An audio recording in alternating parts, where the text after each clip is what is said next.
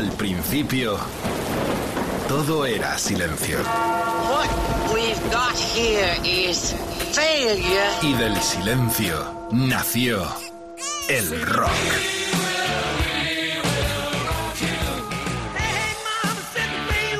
Cimentado sobre diez pilares. sus diez mandamientos, sus leyes de la vida, de la muerte, del bien y del mal. Fundamentales en la historia del rock. El Decálogo. El Mariscal Romero. El decálogo de Mariscal. Bienvenidos, gente maravillosa, en esta nocturnidad hora vampira rock FM. Saludos de Carlos Medina y el mariscal a pie de micro, explotando en todo el planeta y más allá. Después del fantástico motel de Rodri Contreras y esperando al pirata y su banda allá para las seis de la mañana. Bueno, lo de hoy es realmente espectacular.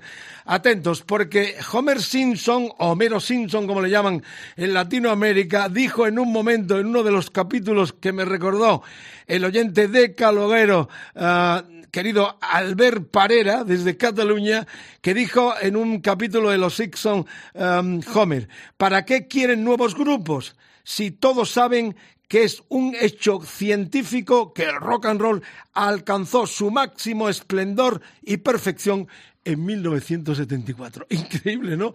Porque de eso vamos, 50 años de una primera tanda de LPs espectaculares. Además, en este comienzo vamos a ir un poco imitando aquella gran obra literaria de Italo Calvino, el italiano, El varón rampante.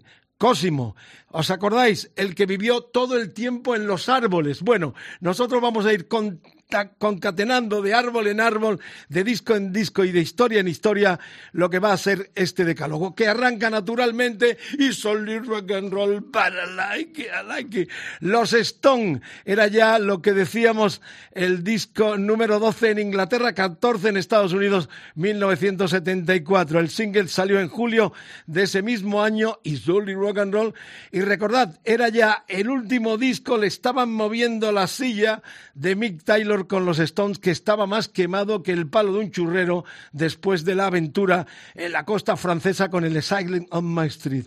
¿Qué pasó? Pues que ya estaba ahí Ronnie Wood. La cuestión es que en este tema, fijaros que además en algún momento confesaron que estaba inspirado en el Rock and Roll Society de Bowie, en el Ziggy Stardust, pues estaban, estaba Bowie haciendo coros, estaba Ian Stewart al piano y la quinteto genial con Jagger, Richard Taylor, Ron Wood, eh, el eh, bajista de sesión eh, Billy Witt, estaba también Kenny Jones de los Faces y bueno, y naturalmente Bowie a los coros. ¿Qué vamos a decir? Que es un himno generacional, que es parte de nuestra historia, que esto es el gran estigma favorable y fantástico del poder del rock and roll. Empieza el decálogo en torno a los discos que cumplen 50 años en este 2024 con este Me gusta like Rolling Stone, los Stone en Rock FM.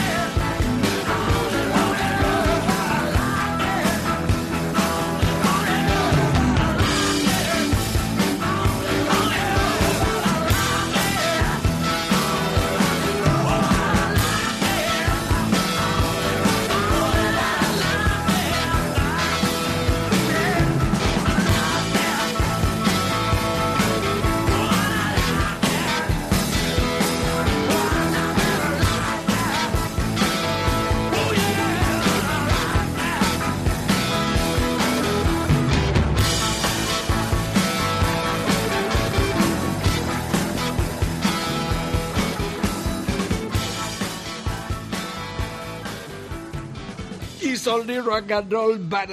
Buen viaje por las carreteras, feliz día, jornada en esta nocturnidad que a partir de mañana, como todos los decálogos, tendréis en los podcasts de rockfm.fm. Decía que íbamos como el varón rampante, eh, eh, concatenando historias. Y la que viene ahora, ay, no esperáis, ya lo sabéis, aquel vídeo increíble de la banda tocando este tema con la espuma, vestidos de marinero, una de esas ridículas historias que se montó Big Jagger. Es terrible porque, eh, si no mal recuerdo en la historia, la anécdota, estuvo a punto de ahogarse con tanta espuma el, batería Charlie Voss. Bueno, eh, decía esta concanetación, eh, nos viene ahora con algo realmente entrañable, póstumo además. Estoy hablando de Grant Parson, el solista que estuviera en los Bears de forma eh, muy breve, pero más tarde fundaría eh, con Chris Hillman también de los Bears los Flying Burritos Brothers, con los cuales hicieron tres discos. Amistad con Jagger y Richard, conocida también, estuvo en la villa en el Cot eh, de la Costa Azul y lo tuvieron que echar por drogata. Esta es la auténtica realidad de un personaje clave, murió muy joven, prácticamente con 27, 26 años, hizo un disco memorable que en principio tuvo muy mala crítica y que salió en ese 94, ya después de la muerte del personaje, eh, exactamente el 19 de septiembre de 1973, con 26 años, en aquella historia terrible del Joshua Tree eh, Inn Hotel en el desierto. Eh, ¿Qué puedo decir? Que es un disco, Greenwood Angel, que tuvo una posterior buena acogida. En principio el personaje caía muy mal, por aquella historia con los Rolling Stones, porque se pasaba enormemente, estaba dentro de esa camada de artistas de la locura y genialidad también de los pioneros del, llamado mm, folk rock eh, o country rock eh, americano, en aquella locura de lo que fue el cañón eh, del Laurel, el Laurel Canyon. Bueno, sin más preámbulo, con, con su compañera, con la queridísima y respetadísima artista que en algún momento le apoyó y le hizo coro y mucha compañía, como fue Emilio Harris, que también firmaba este disco. Este era un eso brava, ¿eh? porque se las ligaba absolutamente a todas, guaperas, y reitero, la historia más eh, trágica fue cuando le expulsaron de aquella villa donde los Stones estaban grabando Sailing on My String. Ese es uno de los temas de ese eh, disco enorme Return of the eh, Angel con Grant Parson, también otro disco de 1974. Won't you scratch my itch, sweet Annie Ridge, and welcome me back to town? Come out on your porch or step into your parlor, and I'll tell you how it all went down. Out with the truckers and the kickers and the cowboy angels, and a good saloon in every single town.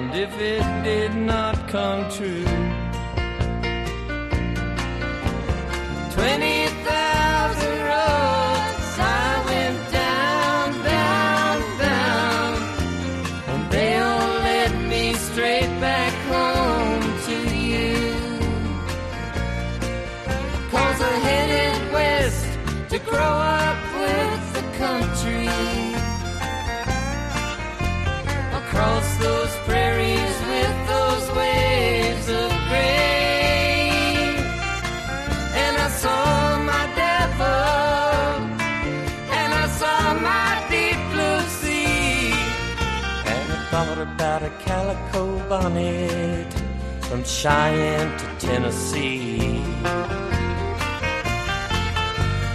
We flew straight across that river bridge last night at past two. Switchman waved his lantern goodbye today as we went rolling through. Billboards and truck stops passed by the grievous angel. I know just what I have to do. Pick it for me, James.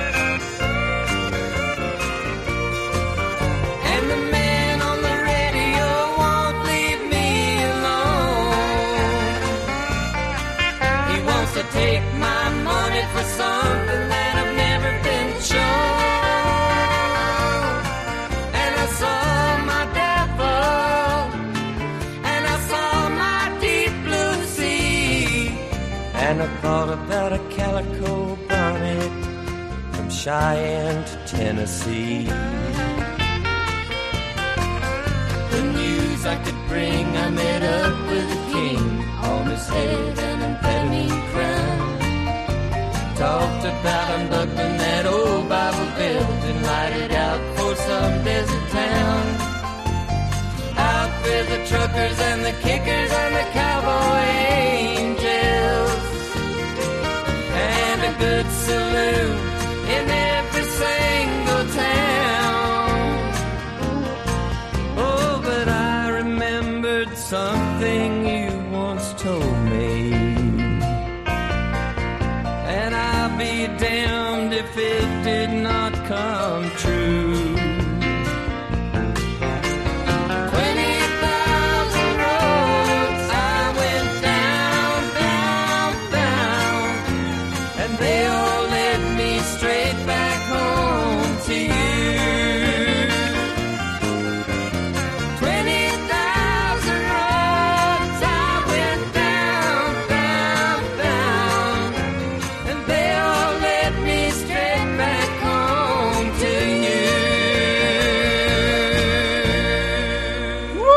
Madre mía, qué noche interesante. Estoy esperando ya que me mandéis más LPs que cumplan 50 de esta época, que reitero, Homer Simpson, como nos dijo el querido Albert Paredes de Cataluña, dijo en un capítulo que para qué quieren más grupos nuevos si todos saben que es un hecho científico que el rock and roll alcanzó su máxima perfección en 1974. Me gustaría ver el capítulo que no he visto y que voy a buscar.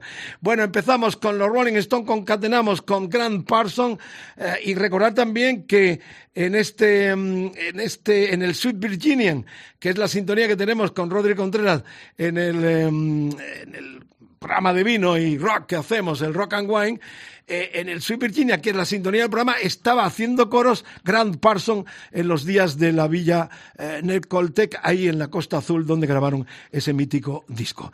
Vamos con la tercera, un aspirante a haber eh, suplido a mm, el guitarrista que todos conocemos, tristemente falleció Brian Jones, fue Mick Taylor, pero en la terna estuvieron, si no mal recuerdo, y los Stone maníacos no me rectifican, eh, Rolly Gallagher y este también, entre otros, el guaperas Peter Frampton, que en 1974 sacaba este su tercer disco después de aquella banda pop rock llamada Los Head, llamado Something Happening, uno de los temas claves y que eh, abría el multimillonario directo Frampton Comes Alive, Baby eh, eh, Sweet's Happening, así se llamaba en el disco aquel, que abría la canción de aquel memorable disco en directo. Los Head, los Humble Pie enorme con, con Steve Mario, la verdad es que eh, con aquellas eh, tesituras que él eh, popularizó entre músicos y entre el público en el talkbox, eh, con aquellos sonidos tan especiales que él ya eh, practicaba e inventaba también con una personalidad muy fuerte. Eh, sigue en vivo, en directo, en los últimos tiempos hizo una girita de despedida, pero nosotros en este recorrido, en este eh, tan especial eh, programa en torno al decálogo con discos que cumplen 50 en este 2024, rememoramos el tercero de Frankton en aquel año, Something's Happening.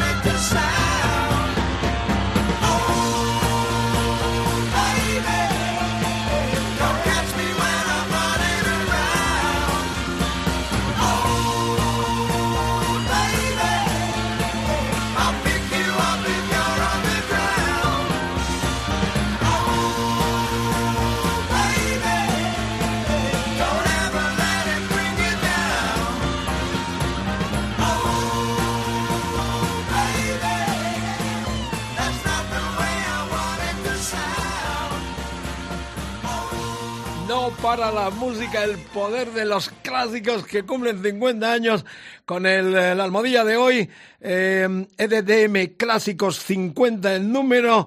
Twitter, Instagram, eh, también como siempre todas las redes de Rock FM para que nos pongáis vuestros favoritos o según lo como vaya la cuestión, una segunda tanda que tendremos con LPs también míticos de ese fantástico año eh, que se destaca como eh, el rock se bifurcaba en un montón de dimensiones, desde lo clásico al rock, al hard rock. La verdad es que fue un año impresionante de lanzamientos de discos memorables que yo en este caso lo he mostrado en el teaser de promoción del programa, guardo todos los discos promocionales que en aquel momento, ya haciendo programas históricos como el Musicolandia, eh, me mandaban las compañías discográficas. Los conservo y es un- una especial emoción, ¿no?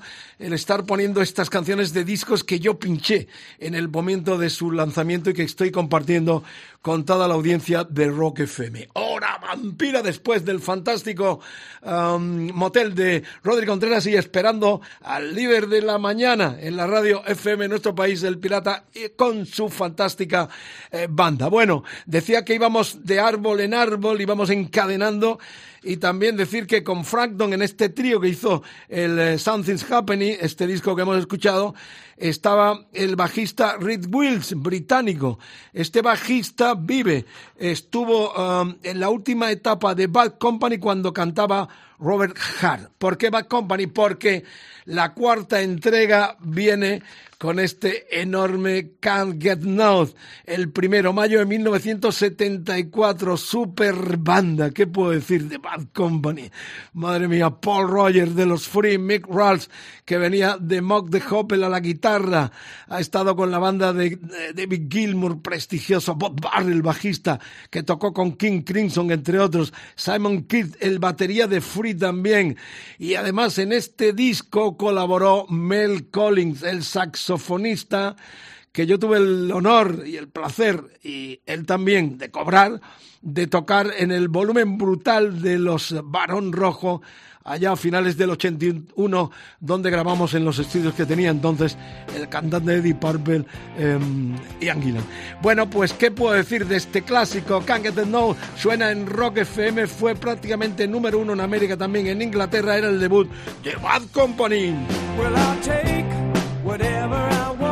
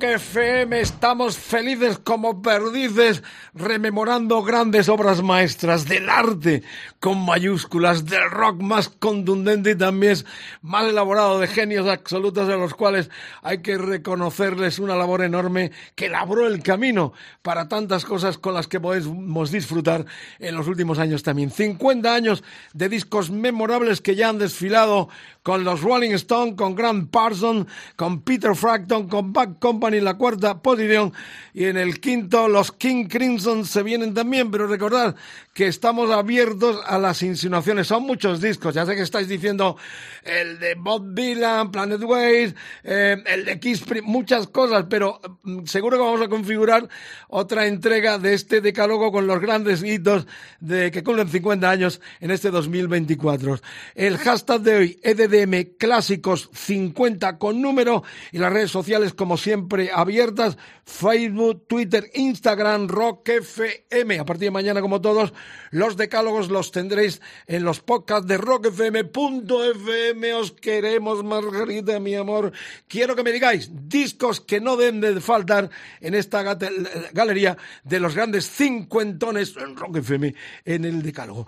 Y seguimos con esta tesitura del varón rampante, porque nos unimos en el paso del Ecuador con King Crimson en la figura de Mel Collins, el saxofonista que decía que le pagué como productor de aquel disco de volumen brutal de Barón Rojo para que tocara en ese disco, porque también estuvo en este red que era ya el séptimo de 1974. Temas, eh, el tema es Wreck, el cada título genérico estaban Robert Fried, ¿Qué podemos decir? John Wheaton, el bajista genial, se podía uno preguntar, murió en el 2017, se podía preguntar con este también con quién no tocó John Wheaton, cantante, bajista, voz, hasta con los que vienen ahora próximamente también, dentro de un ratito, estuvo en, área, en Uraya Hit, en Wist Bonas, Asia, fue un portentoso músico genial. Yo lo entrevisté alguna vez y la verdad un caballero inglés de esos que, que uno se apena mucho eh, cuando mueren. John Wheaton estaba en este eh, cuarteto, en este trío principalmente de aquel disco rec que nos ocupa de los King Crimson. Estaba Bill Bradford a la batería. También lo tendremos al final del programa con una cosa realmente sorprendente e inédita en el decálogo. Y estaba, mm, como decía, Mel Collins al saxofón. Em, bueno, lo que podemos decir es que eh, simple y llanamente es una obra maestra de ese guitarrista fuera de serie con el cual compartí en algún momento. Recuerdo que una noche estaba en el Marquí eh, íbamos a traer a la discoteca de Meme a comienzos de los 70 a los Soft Machine, era muy amigo de la banda, de los músicos de Soft Machine, todos provenían de aquel jazz fusion, eh, rock and roll británico, y, luego había un party después de la actuación y me llevó él en su Mini Cooper a ese party junto con el manager de Soft Machine porque estábamos haciendo el contrato para que viniera a tocar a nuestro país los Soft Machine. Serio, un tipo de un carácter muy especial, pero su obra queda para siempre y 50 años del Red de King Crimson suena ya en Rock FM con ese título genérico.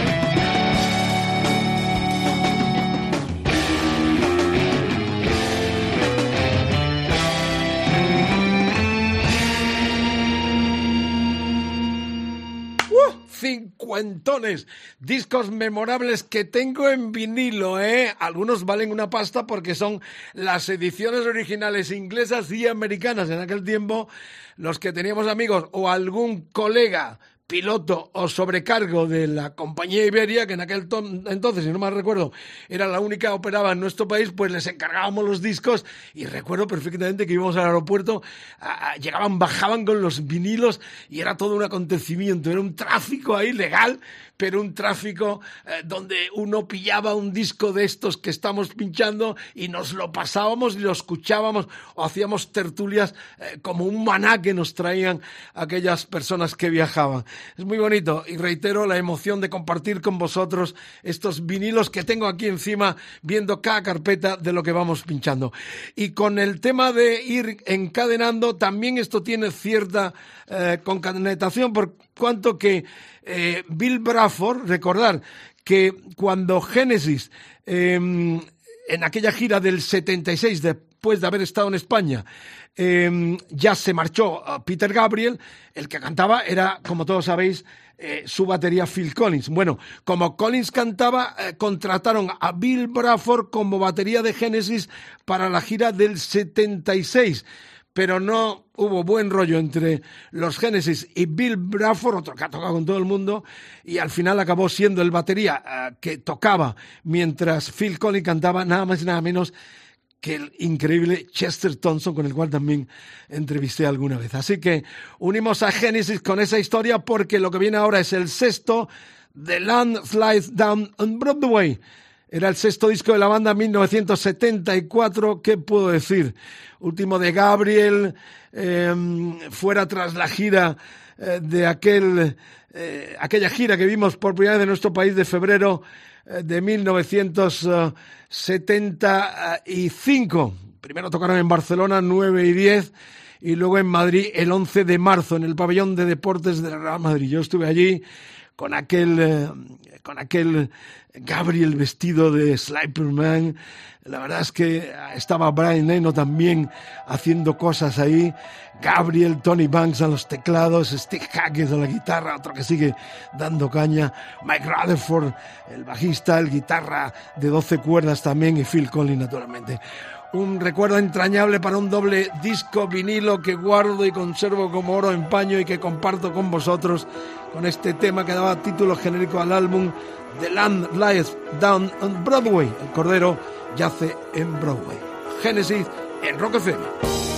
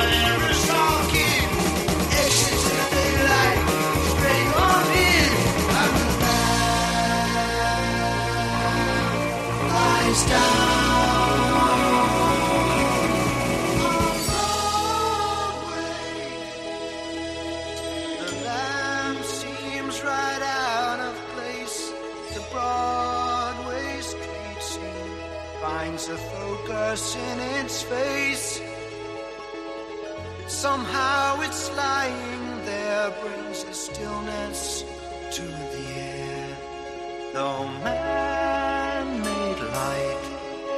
At night is very bright, there's no whitewash victim as the neons dim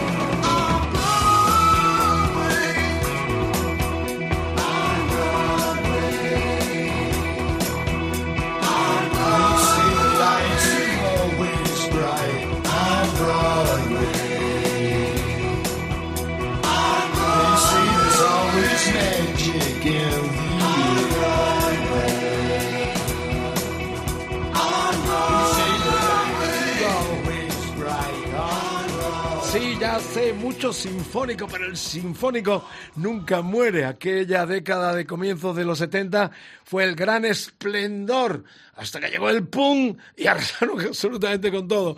Pero esto sigue intacto y para el final tenemos una sorpresa muy para eh, musicólogos, muy para realmente fanáticos de los sonidos del sinfónico. Con Genesis empalmamos con Roxy Music y se decía antes que John Wheaton tocó prácticamente con todo el mundo. También en una de las épocas estuvo con los Roxy Music. Este es el disco Country Life, el de las dos chicas así ligeras de ropa, que era el cuarto de 1974, con el colombiano venezolano Phil Manzanera que en algunos de los programas del Decálogo ha intervenido con algunas historias, sobre todo con la reentrada de lo que significó el pasado año eh, de la reunión no muy exitosa, todo hay que decirlo, de los Roxy Music eh, con eh, Brian Ferry y él principalmente y el saxofonista Andy Mackay, Andrew Mackay. Eh, decir esto, ¿no? Ya sabéis que Manzanera eh, produjo el disco Espíritu del Vino de Héroes del Silencio, habla muy bien castellano, español, se crió entre Cuba, Venezuela, está en Inglaterra como siempre, de su lugar de hábitat habitual. Y bueno, decir que eh, Manzanera ha sido parte importante de esa unión entre la música, el rock español y algunas colaboraciones que hizo en distintos momentos. Eh, el cuarto, noviembre de 1974, era el tema I Want You de ese disco con John Wheaton también al bajo. Esta es la historia, es Rock FM. Recordad que el hashtag de hoy es E EDDM Clásicos 50 con número. El Twitter, Facebook, Instagram abierto para vuestras sugerencias porque seguro que tendremos una segunda entrega seguro y posiblemente una tercera porque son tantos los discos que me estáis diciendo que no deben de faltar que ya con Carlos Medina pergeñamos una segunda edición. Por cierto, también los decalogueros me informan cosas que pasaron en aquel 1974, por ejemplo, que se inventó el código de barras. ¿Qué seríamos sin el código de barras? Eh, también ABBA ganó el Festival de Eurovisión. Y lo mejor fue que aquel personaje siniestro a los cuales, al cual la gente del rock and roll le dio caña al mono sin parar por todos los frentes que fue el presidente americano Richard Nixon. Lo expulsaron por espionaje, por abuso de poder y por escándalos de corrupción, nada más y nada menos. Pero como nuestro es la música, la música no para. Roxy Music 74 Country Life.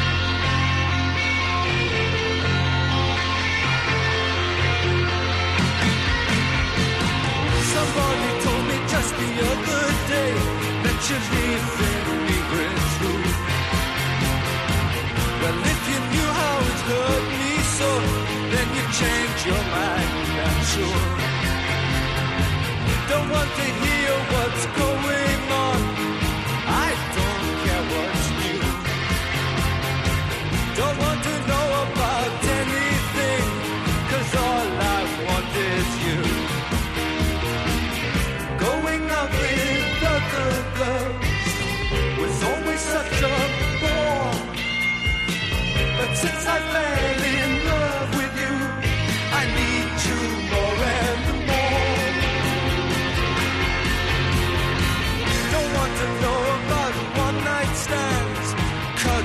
souvenirs. All I want is the real thing and a night that lasts for years.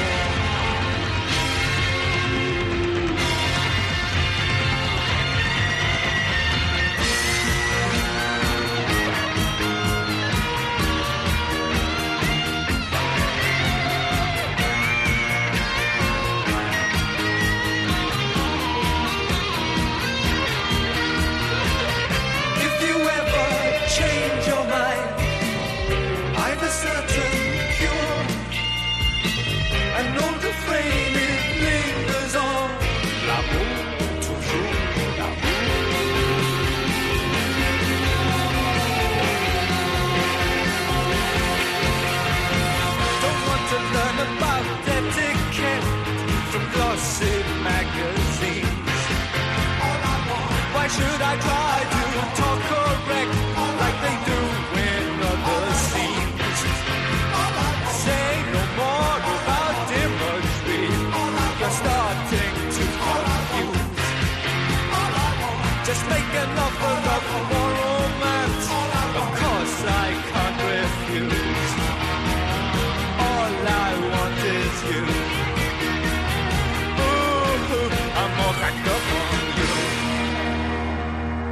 Only rock and roll, I like.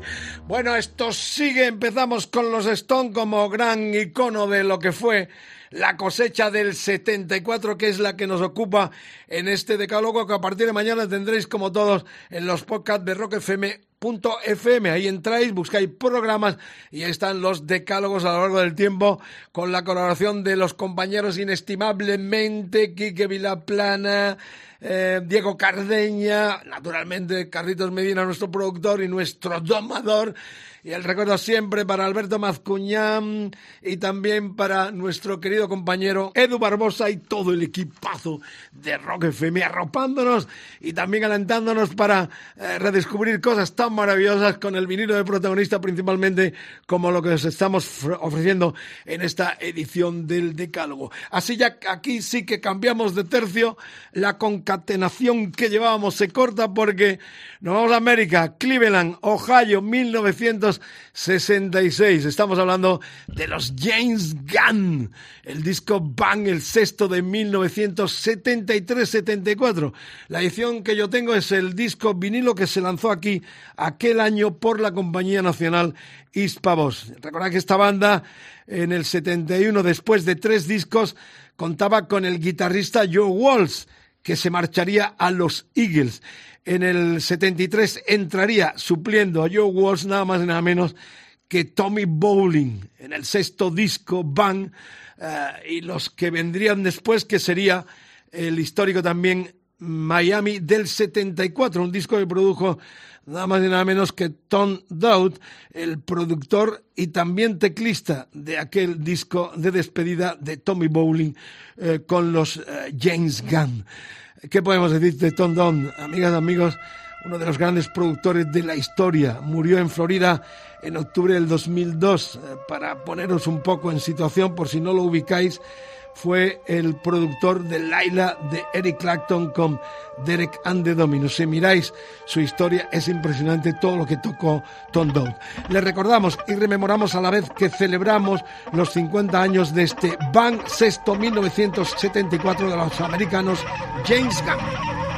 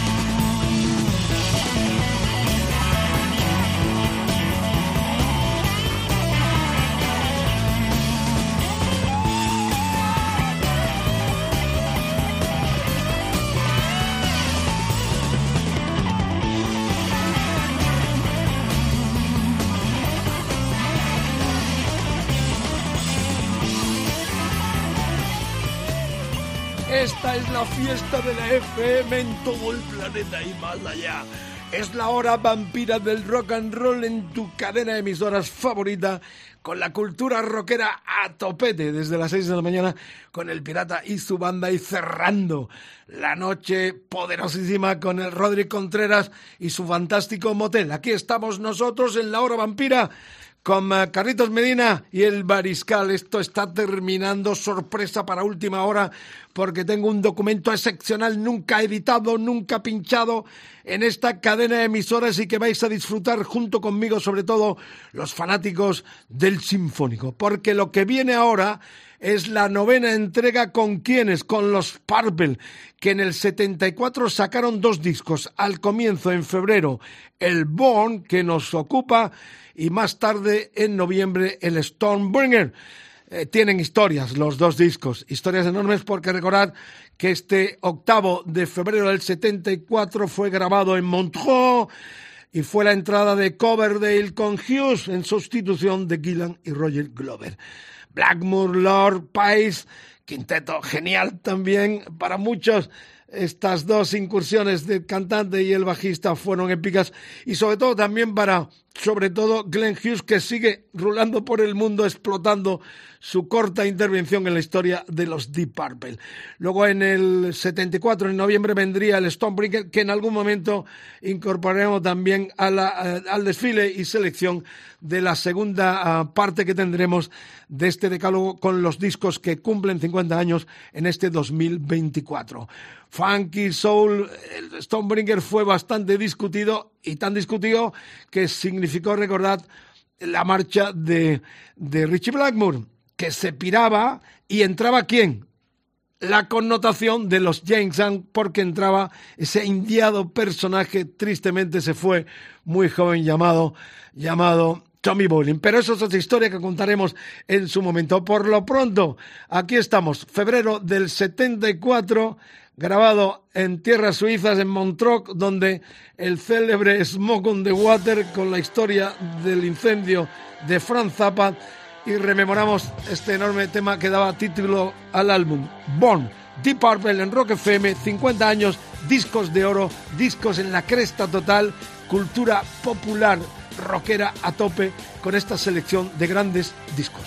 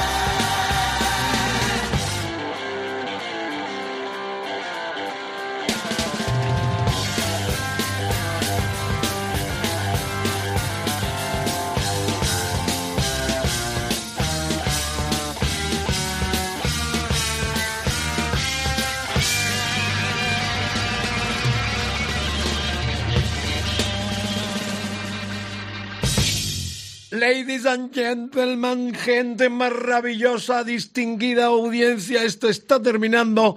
Este decálogo que arrancó con los Rolling Stones, siguió con Grant Parson, con Peter Frampton, con Bad Company, con King Crimson, con Genesis, con Roxy Music, con James Gunn, con los Deep Purple y lo que viene ahora, 20 minutos y no, 21 minutos y 53 segundos. Sí, va a sonar completo. Nos damos ese gustazo porque somos gente de buen gusto y buenas formas, desde la primera estría hasta la última. Estoy hablando del Relayer de los británicos Yes. Noviembre del 74, era el séptimo disco de la banda después del conceptual Tales from Topographic Ocean del 73, Rick Wakeman se piraba para eh, lanzarse en una carrera solitaria espectacular y audicionaron para ese puesto el griego Vangelis y el suizo Patrick Moraz. Se quedaría este como teclista de la banda por corto tiempo. Eh, regresaron al concepto del Close to the Ages, o sea que el Close to the Ages. Eh, una cara completa y dos eh, temas bastante largos. ¿Qué puedo decir? Yo a esto lo pinché, tengo el disco original y es un honor para mí compartirlo con todos vosotros. John Anderson a la voz, Chris Squire al bajo, ya no está. Hostia, qué guitarrista, madre mía. Alan White a la batería y Patrick Morat a los teclados. Eh, es una maravilla. Voy a eh, pillarlo de internet, eh, al César lo que es del César, lo que voy a leer. ¿eh? Dice, Relayer constituye una obra única en el rock instrumental adelantado a su tiempo. Con Relayer, Jess retomó el formato de Close to the Ace, una extensa canción épica en un lado del LP y dos piezas de nueve minutos en el otro, pero con un estilo musical diferente. The Gates of Delirium es una composición sofisticada de más de 20 minutos inspirada en la famosa novela de León Tolstoy, La pieza es un soberbio óleo que expone en tres partes los elementos de conflicto bélico con arreglos musicales que grafican escenas de batalla. La exposición temática de Anderson es seguir de una sección instrumental en la cual puede oírse en la guitarra de Howe emulando musicalmente la pirotecnia, mm, pirotécnica, eh, pirotecnia perdón, bélica, mientras el bajo de Squire eh, hace también auténticas diabluras en un contexto de una obra absolutamente fuera de serie. Gracias por la sintonía, os esperan más de 20 minutos, os recomiendo que no os perdáis ni una sola nota de esta obra genial que fue y es otro de los grandes hitos de 1974. Así que aquello que decía Homer Simpson en un capítulo de Los Simpson no tenía mucha razón, pero sí de alguna forma marcaba toda una época, porque Homero Simpson hacía esa reflexión ya ante la crisis de la mediana edad, aquello de que ¿para qué quieren nuevos grupos?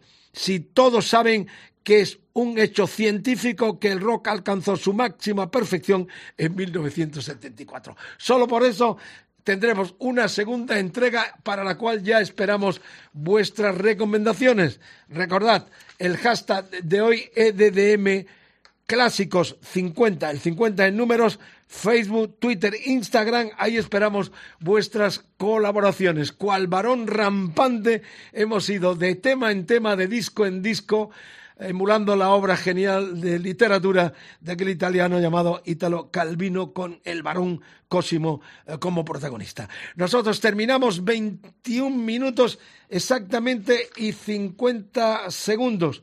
Eh, es lo que dura este tema que termina el decálogo de hoy en Rock FM. Gracias por la sintonía. Exactamente 21 minutos 53 eh, segundos, casi empalmados con el pirata y su banda, lo cual es un honor hacer de teloneros de esa gran producción musical en FM que arranca las mañanas de Rock FM. Gracias por la sintonía. Se viene Relayer 1974 Jets. Rock FM. Rock FM. Vuelve la Champions después de un mercado de fichajes donde los árabes nos han goleado. Los clubes europeos tendrán que apostar por su plantilla, pero tú con Crea tu apuesta de Codere podrás apostar a distintos resultados en un mismo partido para aumentar la emoción y la posibilidad de multiplicar tus ganancias. Descárgate la app, regístrate en codere.es y crea tu apuesta. Codere, más de lo que esperas.